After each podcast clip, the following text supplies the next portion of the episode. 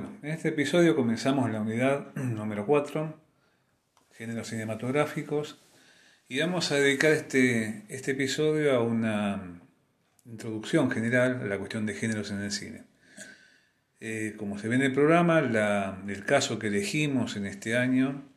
al igual que en algunos años anteriores, es eh, género ciencia ficción. Pero antes de entrar en el género particular, vamos a desarrollar algunas ideas generales sobre la categoría de género. Esta introducción, como siempre, está acompañada por una presentación de PowerPoint que van a poder ir viendo, acompañando los puntos teóricos que vamos desarrollando. Y la idea es que en principio, en algunos casos, vamos a hacer alusión a algunas películas o algunos fragmentos de películas de las que van a tener disponible material en, YouTube asociada a esta, a esta clase. Eh, hablar de géneros en principio, si bien esto es una materia de teoría, no parece convocar una, terminología muy especializada. Se habla de géneros de una manera muy fluida en lo que podemos llamar eh, el público en general. ¿no? no hay ningún tipo de especialización necesaria para que uno diga género y alguien se pregunte exactamente qué es. No, funciona la categoría como algo que evidentemente pertenece a la cultura de espectador de una manera más o menos precisa o imprecisa, más o menos actualizada o no actualizada, de acuerdo a la memoria de cada espectador, de acuerdo a, los, a las convenciones que se ponen en juego, a de qué manera puede compartir algunas señas, algunas marcas que en las películas permitan localizarlas como pertenecientes a una categoría. Si vemos en la placa 2 las formas en que usamos la palabra género, ya de movida eh, nos conectan con algunas ambigüedades, algunas ambivalencias que son constitutivas. Decíamos, uno dice género y no asusta. Si uno dice diégesis, a un espectador no especializado hay que explicarle qué es diégesis. Pero género, todo el mundo dice, ah, sí, y va a pasar a mencionar tal o cual género de su agrado o de su desagrado. Pero pensemos un poco en la palabra género en cuanto a, qué evoca, de qué manera podemos ir haciendo un despeje de ese término que ya digamos, viene cargado, viene cargado en un sentido de que se puede prestar a acepciones diversas. Eh, más allá de las teorías eh, librescas o eruditas sobre los géneros, podemos pensar que un género tiene dos sentidos cuando lo aplicamos al hablar de cine o al pensar el cine. También podemos decir pensar de eh, los géneros televisivos o los géneros en el campo de los videojuegos. Vamos a llegar a ese punto. O sea, no es una cuestión únicamente de cine, pero la tradición audiovisual más prolongada en relación a esto tiene que ver con lo cinematográfico. Uno es un sentido abarcativo. En ese sentido abarcativo, las películas, todas ellas, tienen que ser inscritas posiblemente en un género o en otro. O sea que de pronto todo el universo de lo filmado tendría que ser pasible de entrar en alguna categoría donde eso encaje, como si fuera un gran sistema clasificador de la totalidad de las películas disponibles, por ejemplo una biblioteca o una videoteca. Pero también usamos género en un sentido restringido. La misma palabra sirve para cuando uno dice, por ejemplo, esa es una película de género. Y por lo general, cuando uno habla de una película de género, la contrapone a otro tipo de películas que no serían de género. Por ejemplo, cuando uno habla de cine de autor. Entonces habría cierta sección, cierta zona, cierta área de lo cinematográfico que padecería estar inscripta en esta posibilidad de ser caracterizada o categorizada por géneros, y otro rubro que no sería pasible de ser inscrito en un género, que por ejemplo le podríamos ahí eh, la podríamos ordenar de acuerdo a una categoría más de orden autoral. Eso por un lado. Es un sentido abarcativo, todas las películas, cualquier película podría encajar en un género, es más, debería encajar en un género, especie lógica de catálogo, y otra es una cierta forma de ver un tipo de cine, una zona de lo cinematográfico que estaría ligada a esta noción de género más que otra, que sería refractaria a encajar en esa noción. Por otra parte, cuando uno habla de género se puede encontrar con categorías que vienen de muy atrás en la historia de la cultura, si bien por ejemplo comedia o drama, estamos hablando de categorías que tienen milenios de desarrollo, y de pronto tenemos otras que tienen un desarrollo equivalente al desarrollo cinematográfico, un poco menos, caso del western, o géneros de factura realmente reciente, que tienen 50 años de desarrollo en todo caso, como lo que llamamos cine de acción. Pero bueno, eh, hay dos tipos de convenciones que al mismo tiempo de eh, marcar esta heterogeneidad de la que estábamos haciendo referencia en cuanto a que hay géneros que provienen de tradiciones muy consolidadas y otras disciplinas, y tradiciones que están ligadas a lo que ocurre dentro del campo cinematográfico, ordenando de alguna manera el conjunto, o parte del conjunto, hay géneros que se caracterizan por su relación posible con el espectador, ciertas convenciones que tienen que ver con lo que proponen, el contrato que establecen o lo que podríamos llamar que prometen al espectador. Es el caso de, por ejemplo,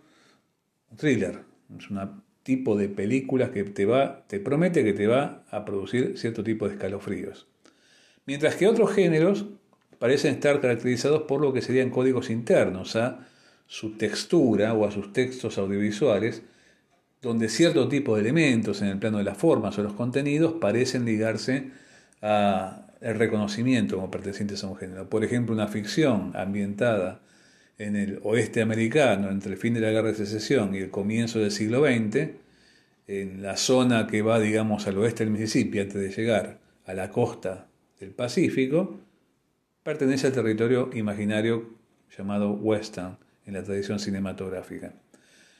O sea que de pronto acá hay eh, ciertas formas de reconocer al género y de poder eh, caracterizarlo que evidentemente tienen que ver con patrones, con cierto tipo de eh, rasgos que son claramente también heterogéneos. En la diapo 3 tenemos, bajo el título de Géneros, Ciclos y Procesos, ciertas afirmaciones que hacen a una forma de ver a los géneros que eh, es la contemporánea. O sea, después de prácticamente un siglo de desarrollo de estudios académicos en relación a los géneros, eh, uno puede ver que la noción de géneros desarrollada en los estudios literarios y artísticos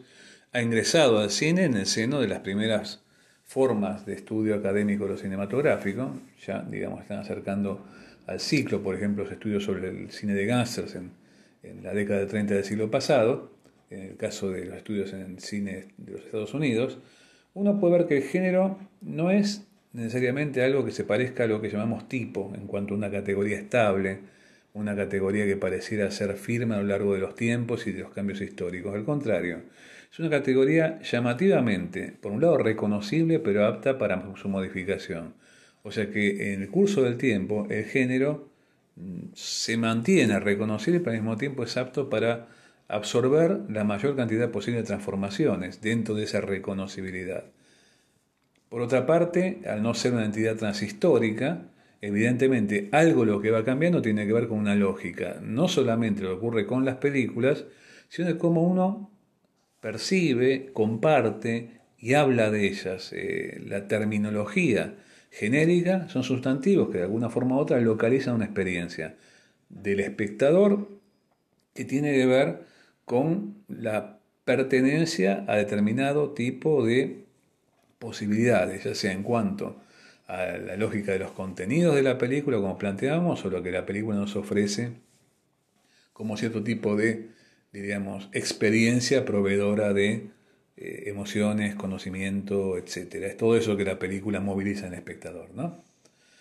Por lo tanto, cuando uno piensa en el género, eh, no está pensando en algo que proviene de una definición puesta por una autoridad o por alguna especie de eh, paradigma o de modelo inamovible al cual esa película en particular respondería y se la puede ubicar, ubicar en ese territorio en particular, como si pensáramos un gran catalogador con cajoncitos donde diría en cada uno de los cajones un tipo de películas distintivas, sino que implica un proceso de construcción eh, por parte de una comunidad de espectadores. O sea que es una construcción colectiva y en la medida que las películas se producen, las películas ingresan en un territorio compartido donde comparten lugar con otras películas y relaciona algo que podría ser una especie de diálogo entre sí o de sistema de recurrencias, de semejanzas y diferencias, etc., aparecen ahí estas zonas reconocibles que se empiezan a sustantivar. Es interesante que eso comienza a veces como un adjetivo ligado a las películas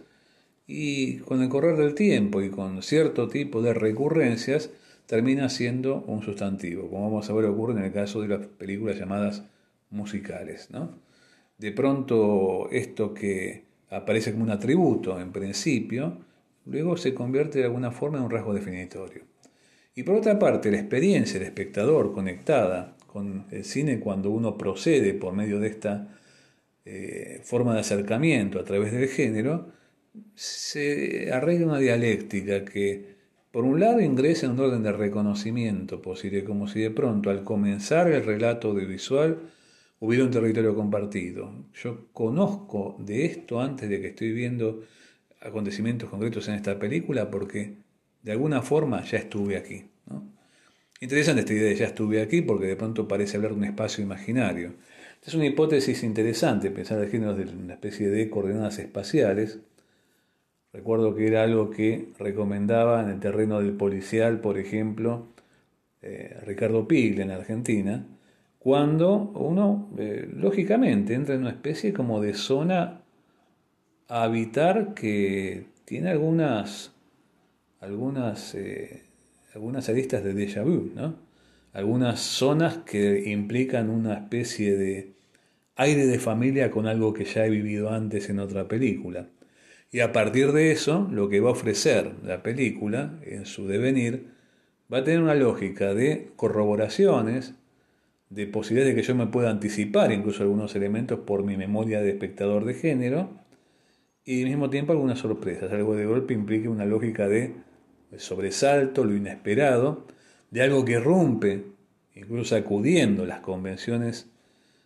pero al mismo tiempo luego ingresando a formar parte de esa experiencia de género para futuras futuros encuentros con otras películas. Por lo tanto, es una lógica interesante que de alguna forma u otra coloca al género en una dimensión de repetición con diferencia y de reconocimiento versus sobresalto o novedad o sorpresa. Lo esperado y lo inesperado hacen un mix que la experiencia de género forman parte del placer del contacto con la película. Por lo tanto, si uno piensa en tiempos más largos, no hay género que no esté ligado a cierto desarrollo de lo que podemos llamar un proceso. Esto es interesante porque de pronto la misma teoría de los géneros de épocas tempranas, hay que reconocerlo, también pensó, por ejemplo, la idea de ciclos. Por ejemplo, Robert Warshaw, que investigó fuertemente géneros americanos, eh, el ascenso y la consolidación del cine de gangsters o los primeros estudios sobre el western, también eh, pudieron evidenciar algo que lo pensaron a veces en términos evolutivos, ¿no? de ascenso, consolidación, apogeo y a veces, a veces también algo de, términos de decadencia de un género. Pero bueno, o sea, la idea de género, al no ser un tipo, una categoría inamovible, está ligada de una manera eh, obligada a la lógica de lo procesual, lo que se va transformando en el curso del tiempo y no a estructuras fijas e inamovibles. Bien, y dentro de la unidad 4, eh, mm, la, propuesta de la cátedra acusa el impacto de una contribución realmente importante que tuvo el estudio de los géneros cinematográficos hace poco más de 20 años, que es el trabajo de Rick Altman llamado en castellano los géneros cinematográficos. En inglés era toda una fórmula que estaba en juego en el título que aparece ahí en la placa número 4 de nuestra presentación de PowerPoint, que es film barra género, ¿no? Película, género, casi como planteando una relación problemática con el uso de esa barra, que implicaba, por un lado, una revisión de todo lo que se había planteado en términos de teoría de los géneros cinematográficos a lo largo del siglo, este, esta, esta, publicación originalmente de 1999, en Gran Bretaña, pero al mismo tiempo una revisión de todo eso a la luz de cierto tipo de planteos innovadores que justamente empezaron a, producir bueno, una mirada sobre los géneros que eh, no solamente trabaja en lo estructural, en las estructuras eh, que uno puede detectar en términos clasificatorios y lo que uno podría decir, bueno, lo estable de los géneros, sino también la parte inestable de los géneros, lo que tiene que ver con los procesos y ciclos de lo que estábamos haciendo referencia en, un momento anterior. Eh, en realidad lo que decimos o lo que mencionamos como género es una cierta estabilización provisoria que muestra como una, foto sacada por el espectador, una cierta detención para poder nominarlo eh, de algo que está sometido a un proceso de generificación. O sea, un proceso que hace que las películas se inserten o eh, ingresen en una lógica de reconocimiento en tal o cual categoría eh, a partir de la forma en que son compartidas por comunidades de espectadores. Por lo tanto, insistimos en esto, no son atributos internos a una película que está en juego, sino la forma en que una película se relaciona con los espectadores y al mismo tiempo es, por decir así, hablada por los espectadores en acto de compartirla, ya sea para recomendarla, para no recomendarla, para explicarla, para discutirla, eh, para ir de alguna manera u otra localizando esa experiencia en relación a otras experiencias que ha producido el cine en sus espectadores. Y evidentemente esos procesos, por un lado, tienen elementos que hacen a una lógica de la estructura de los textos. ¿no? Eh, Altman, en realidad, este libro de los géneros cinematográficos lo hizo como derivación, después de 15 años de desarrollo, de una aproximación que comenzó hacia el comienzo de los años 80, 1983-84, que llamó aproximación sintáctico-semántica, tratando de conjugar ciertos elementos de reconocimiento de los géneros que actuaban en distintos tipos de acercamientos históricos y teóricos a géneros tal cual se han visto por distintos investigadores en la historia del cine y los estudios sobre el cine. Por un lado aparecía la investigación sintáctica en relación a la estructura interna de los textos y la forma en que eso elabora ciertas reglas de funcionamiento, y por otra parte la aproximación semántica que tenía que ver con una lógica de contenidos en relación a lo que de pronto podían ser cierto tipo de espacios de sentido abiertos por un género y reconocibles por el espectador como esa zona compartida con otros films que de alguna manera u otra preexisten al momento de visión de la película y de la cual la película permite ingresar, ¿no? Esto hace del espectador de género un espectador que ya sabe algo sobre eso que va a pasar, aunque no haya entrado en ese caso particular. Pero en el libro, al final, eh, Alman desarrolla una tercera pata de esta aproximación, que antes tenía en su formulación original dos categorías, semántico y sintáctica, y piensa en lo que es esta necesidad de complementarla con una lógica de lo pragmático en el género. ¿Qué significa esto pragmático? Tiene que ver con los usos del género y la forma en que el género es definido, es trabajado, es formulado y reformulado a partir de esta construcción colectiva por parte de espectadores en contacto. Espectadores que no son gente solitaria que está disfrutando de una película, una especie de inefabilidad absoluta, sino que de pronto se siente la necesidad de hablar de la película, sean espectadores comunes y corrientes, o sean, esos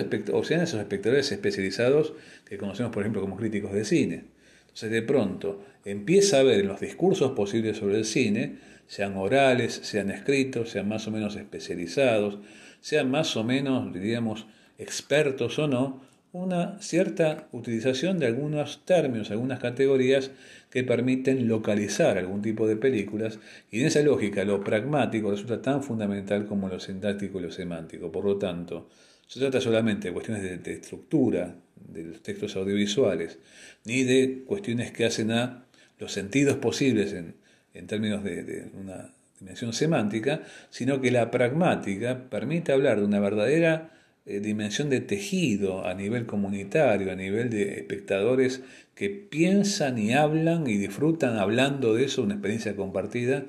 eh, en el hablar de cine de las películas. Esto es un punto interesante porque estamos hablando de los espectadores y no estamos hablando necesariamente de expertos o autoridades. Si bien los expertos o autoridades también parecen tener su lugar en esto, lo que hace el género funcione viene de alguna manera u otra desde abajo. O sea, de alguna forma u otra pertenece a este tipo de funcionamiento cinematográfico una lógica de arte popular, de la cual el cine evidentemente no, no escapa, desde su comienzo mismo hasta el día de hoy. Es decir, que pensando en los géneros desde este ángulo de conectarlos con procesos tanto como con estructuras, se abren posibilidades que están expresadas en la en la diapositiva 4. Eh, cierto tipo de procesos reciben un nombre en la aproximación de Altman, que realmente son, son nombres útiles para dar cuenta de cómo estas cosas cambian. En el curso del tiempo y a partir de la práctica de lo cinematográfico, no la práctica realizativa, sino la práctica de ver películas, y también de regular ciertos elementos de realización. ¿no? De pronto uno puede ver en el sentido cómo esa lógica se hace a dos puntas, del lado de la producción y del lado de lo que llamamos a veces un tanto limitativamente recepción, que en realidad es un trabajo extremadamente intenso y complejo, y que permite que hasta cierto tipo de personalidades muy poderosas en el mundo de lo cinematográfico, como algunos cineastas, se vean muy ligados a, utilizar y a, desarrollar su filmografía en contacto con esta, este territorio que ofrecen los géneros. En particular uno puede pensar el caso de John Ford y los westerns, a pesar de que John Ford hizo muchas más cosas que westerns, pero ahí parece cierto tipo de correspondencia entre el espacio imaginario del western y cierta recurrencia en términos de las ficciones fordianas, o el caso también tan conocido de Hitchcock y los thrillers. Pero bueno, de hecho, o John Carpenter el cine de terror. Pero bueno, insisto, a partir de esto, uno puede ver que los procesos de lo que hacemos en juego, hacemos mención en esto y que entran en juego,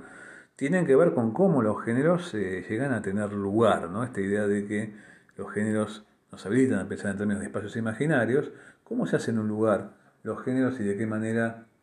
cobran forma y se estabilizan el reconocimiento de sus espectadores. En ese sentido, hay un proceso estudiado en la perspectiva esta de Altman, que es el de generificación,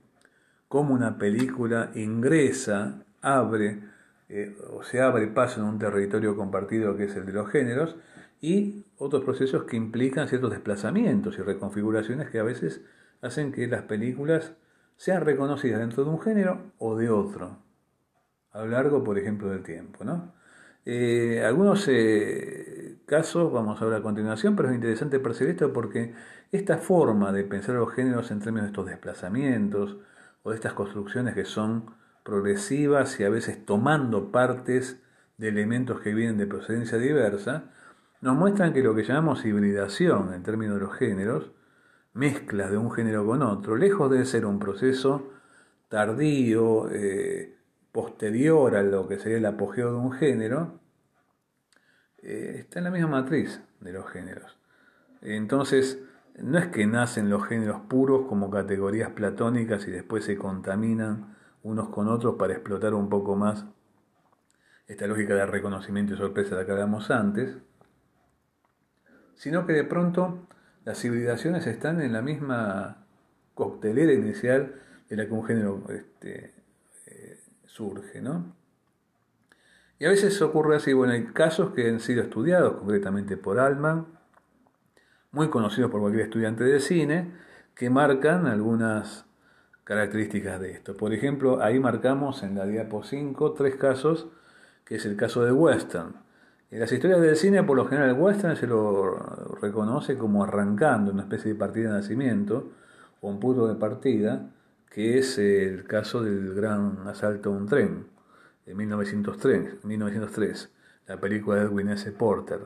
Eh, las historias de cine plantean eso, incluso artículos de Wikipedia plantean eso, todo lo que implicaría esta idea de si vamos a buscar dónde fue la primera vez que ocurrió esto, como si hubiera un momento prístino de, arranque y después viene el desarrollo y después al final viene, como el caso de Western, el crepúsculo y la caída en los años 60, ¿no? Es un género que si bien persiste, tuvo realmente su momento claramente crepuscular y casi fúnebre en los años 60, donde uno podría decir, bueno, es un género que hasta parece haber filmado su propia muerte, ¿no? Casi eh, una dimensión de, de, elegía. Eh, aparece en muchos westerns de los años 60 y comienzo de los 70, lo sumo.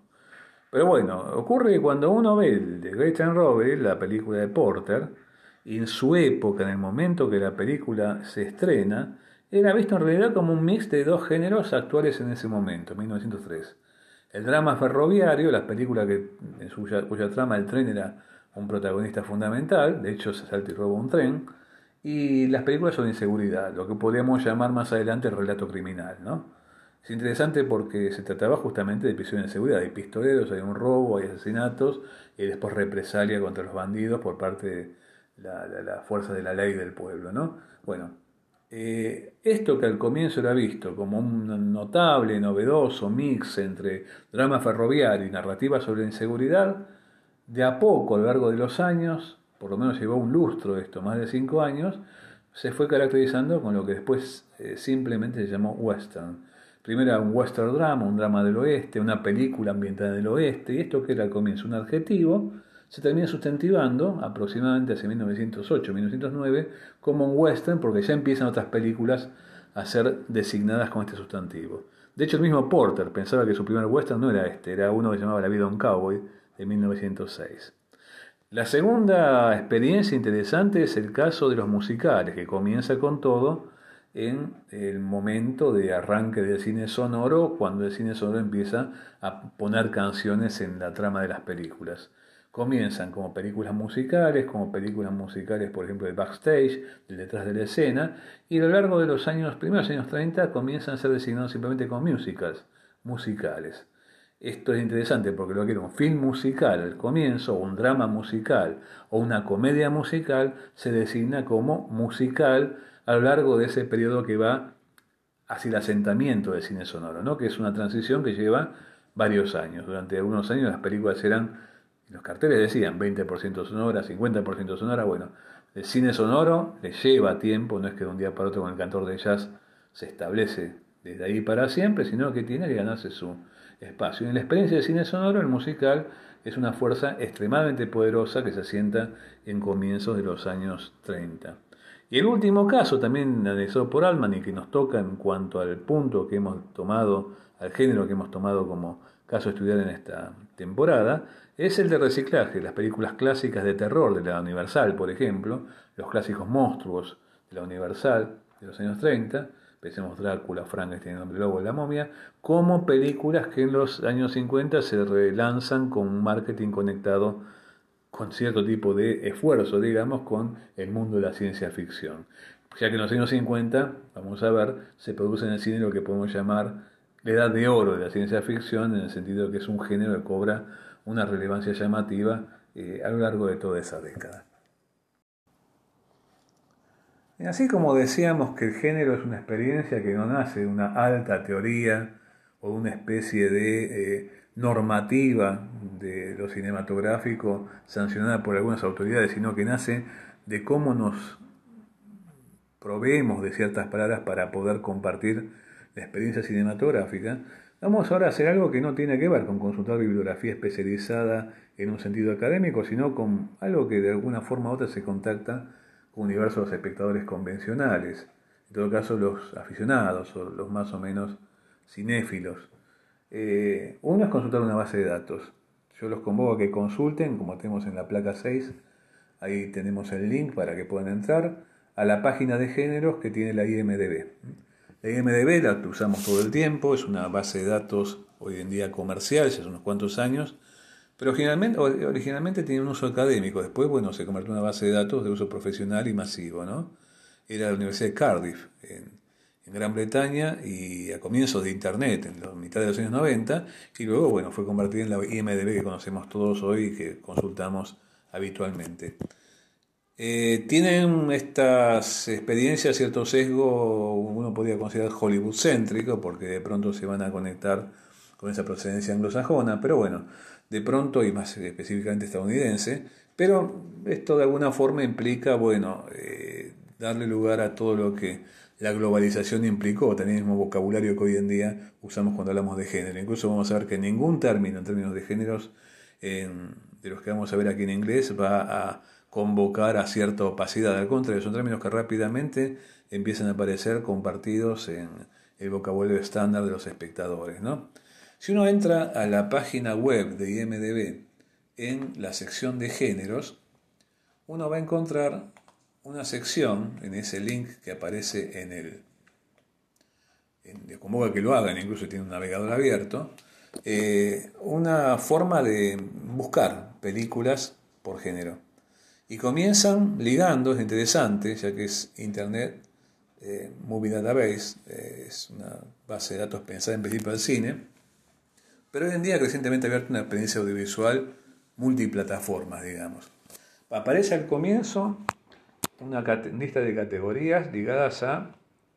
eh, formas, géneros populares de televisión y de películas, sin hacer distinciones. Y aparece, bueno, acá hacemos una,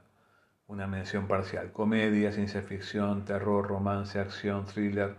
drama, misterio, crimen, animación, aventura, fantasía, comedia romance, comedia romántica, comedia de acción y película de superhéroes. Es interesante, otro género que también hemos visto nacer no hace muchas décadas, las películas de superhéroes. Y después tenemos categorías un poco más eh, variadas, floridas, que hacen por un lado lo cinematográfico, por otra parte las series, las ficciones televisivas, y después al final es interesante, abren una zona a los géneros de videojuegos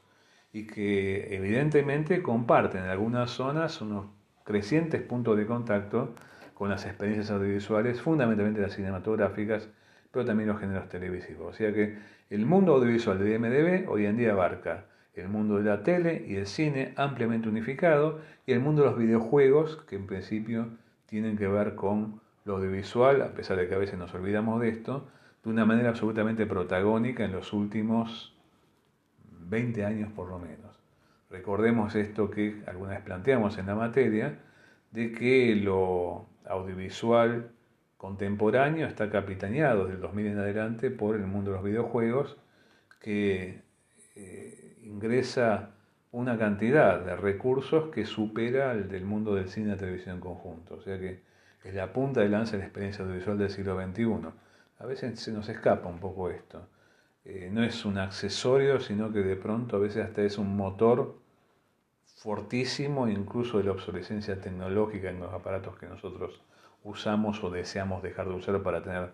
algunos más este, actualizados, etcétera, las horas que pasamos frente a la pantalla, y esto evidentemente afecta más a las jóvenes generaciones. ¿no? Bien, en nuestra placa 7 tenemos otro caso, si se quiere un poco más restringido que el de MDB, con toda esa apertura hacia el mundo de lo cinematográfico, lo televisivo, los videojuegos y lo que implica hoy en día el audiovisual de plataformas en el que estamos todos más o menos inmersos, y que es el de una señal conocida, muy conocida, que es American eh, eh, Movie Classics, la AMC. En el sitio web de American Movie Classics, AMC, uno puede encontrar la página donde aparecen sus géneros. Es una clasificación operativa extremadamente sencilla, pero que al mismo tiempo nos puede enseñar un par de cosas. Eh, tengamos en cuenta que está incluso eh, hasta eh, apoyada o, o, garantizada por la firma de un sujeto que lo escribe, que es este Tim Dirks, que es el responsable de localizar a las películas que responden a estas categorías y ofrecerlas a los espectadores de AMC. Uno puede ver que eh, estos géneros ya eh, aparecen, eh, digamos, como reducidos en su lista y hasta conectados con un pequeño iconito.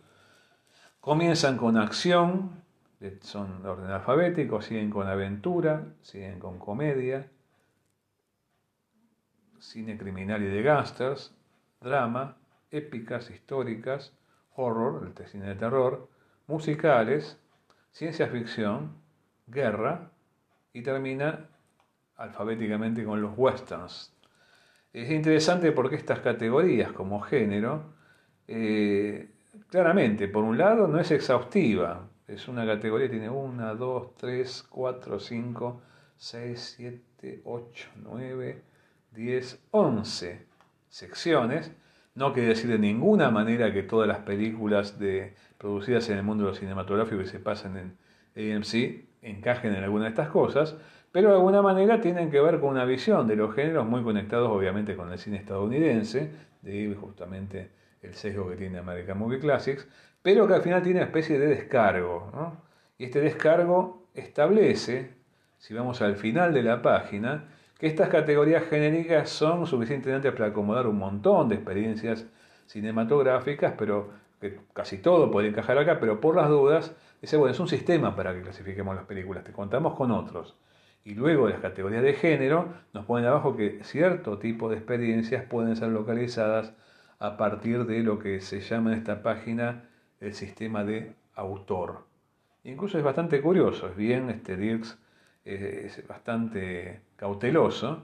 eh, dice eh, el sistema de autor y pone la palabra auteur francesa, a pesar de que está escrito en inglés. ¿Por qué? Porque evidentemente tiene que ver con la lógica, lo que vamos a ver más adelante, de la política de autores francesa que considera que las películas se deben más que nada, o antes que nada, en la medida de su valor como expresión de una personalidad, a la, a la cosmovisión de un autor cinematográfico. O sea que de pronto acá aparece justamente fundamentando el cómo se está organizando eh, cine de acuerdo a géneros visto en esta categorización como algo que permite en, el otro plato de la balanza colocar como contraposición al sistema de géneros esto que llama el sistema de autores. Localizar de golpe frente a un western, digamos ya que estamos en el centenario, eh, un universo Fellini, un universo Kubrick, un universo Hitchcock. Es curioso, también localizan la experiencia, también hay un set de cosas que podemos esperar cuando mencionamos estos nombres. Evidentemente, acá nos encontramos o una película Woody Allen, si bien Woody Allen filmó comedia y filmó drama, de alguna manera cuando menciona Woody Allen parece asomarse una experiencia de la que está esperando algún tipo de coordenadas que tienen que ver con lo reconocible. ¿no? Pero bueno, esto es la propuesta de American Movie Classics, una propuesta que no está orientada para nada al público académico, sino para un espectador que tiene ganas de ver eh, cine estadounidense eh, curado a lo largo de sus siglo y, más de historia. ¿no? la tercera experiencia que quería compartir con, en esta clase eh, tenemos en la diapositiva 8, es la de la propuesta de clasificación genérica de la Biblioteca del Congreso de los Estados Unidos, que tiene una biblioteca fenomenal y se ha visto en la necesidad de decir, bueno, ¿cómo catalogamos todas estas películas? Si ustedes entran en el link que aparece ahí en la, en la placa de, PowerPoint, van a ver el intento de todas estas que estamos viendo más exhaustivo de considerar las películas, ya que acá ingresa en la lógica del catálogo. Cada cosa que entra, cada pieza audiovisual que entra a la, la biblioteca, en la biblioteca del Congreso estadounidense, tiene que encajar en alguna de estas. Evidentemente, acá aparecen una cantidad mucho mayor de opciones que la que aparece en las otras dos bases que vimos, la, IMDB y la propuesta de AMC. Lo que vemos aquí es interesante, porque vamos a ver cómo se comparten las, categorías con las otras dos, a ver inconsistencias llamativas, o sea que de pronto algunos términos que aparecen en una ni a palos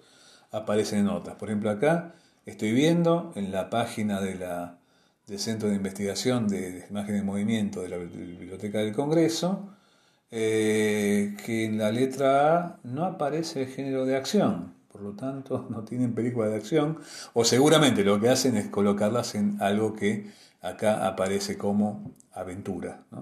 ya que justamente lo que conocemos como género de acción tiene que ver con una forma de regenerificador, lo que, de lo que anteriormente se veían como películas de aventuras y evidentemente acá no hay dónde ponerla. Sí, como esto involucra muchas, muchas categorías, es muy interesante esta base de datos porque además de estar los términos todos puestos ahí en orden alfabético y son eh, casi un centenar de términos, tiene al final, si uno hace clic en cada uno de ellos, aparecen eh, sus intentos de definición. Más o menos felices, más o menos exitosos, pero implica acá no solamente un intento de pensar cuáles son los atributos de ese género que está aquí mencionado, sino al final lo que resulta útil poner ejemplos, tanto en el mundo de películas como en el mundo de la ficción televisiva, ya que en muchos casos son categorías compartidas por la ficción televisiva y la ficción cinematográfica. Este intento tal vez es el más, si se quiere, profesional de los tres en un sentido de tener que lidiar con el don de colocar a las películas, es el más eh, variado y uno puede ver que son categorías extremadamente, extremadamente diversas. Por ejemplo, hay una categoría como cine etnográfico, una forma de cine documental, cine experimental, eh, ciertas conexiones con las vanguardias, como el film absoluto, las vanguardias históricas. Eh, pero bueno, más allá de esto, evidentemente nos encontramos con algo que no tiene una, una visión sistemática en un sentido de lógica inapelable, sino que también apelan a esa forma de reconocimiento que en este caso es mucho más, si se quiere, micro, aludiendo a parcelas mucho más recortadas de la experiencia cinematográfica. Entonces lo que uno encuentra acá es algo que tiene que ver con cómo detener en una determinada lectura esto que a veces uno puede pensar como un sistema, pero que es un sistema muy poco sistemático. En la plaga 9 vamos a ver que la cosa comienza con una pregunta. Dice, los géneros hacen sistema, configuran un sistema, tienen que ver con algo que evidentemente podemos fijar de una manera segura en su delimitación para que no se confunda con otro.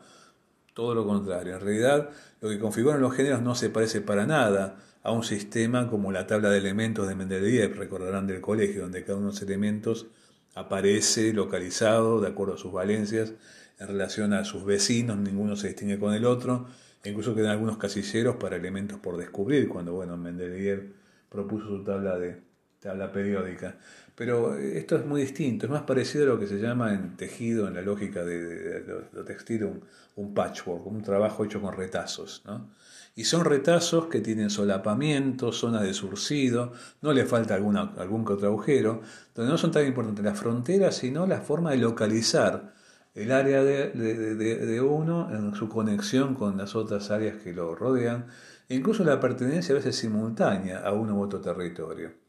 En algún momento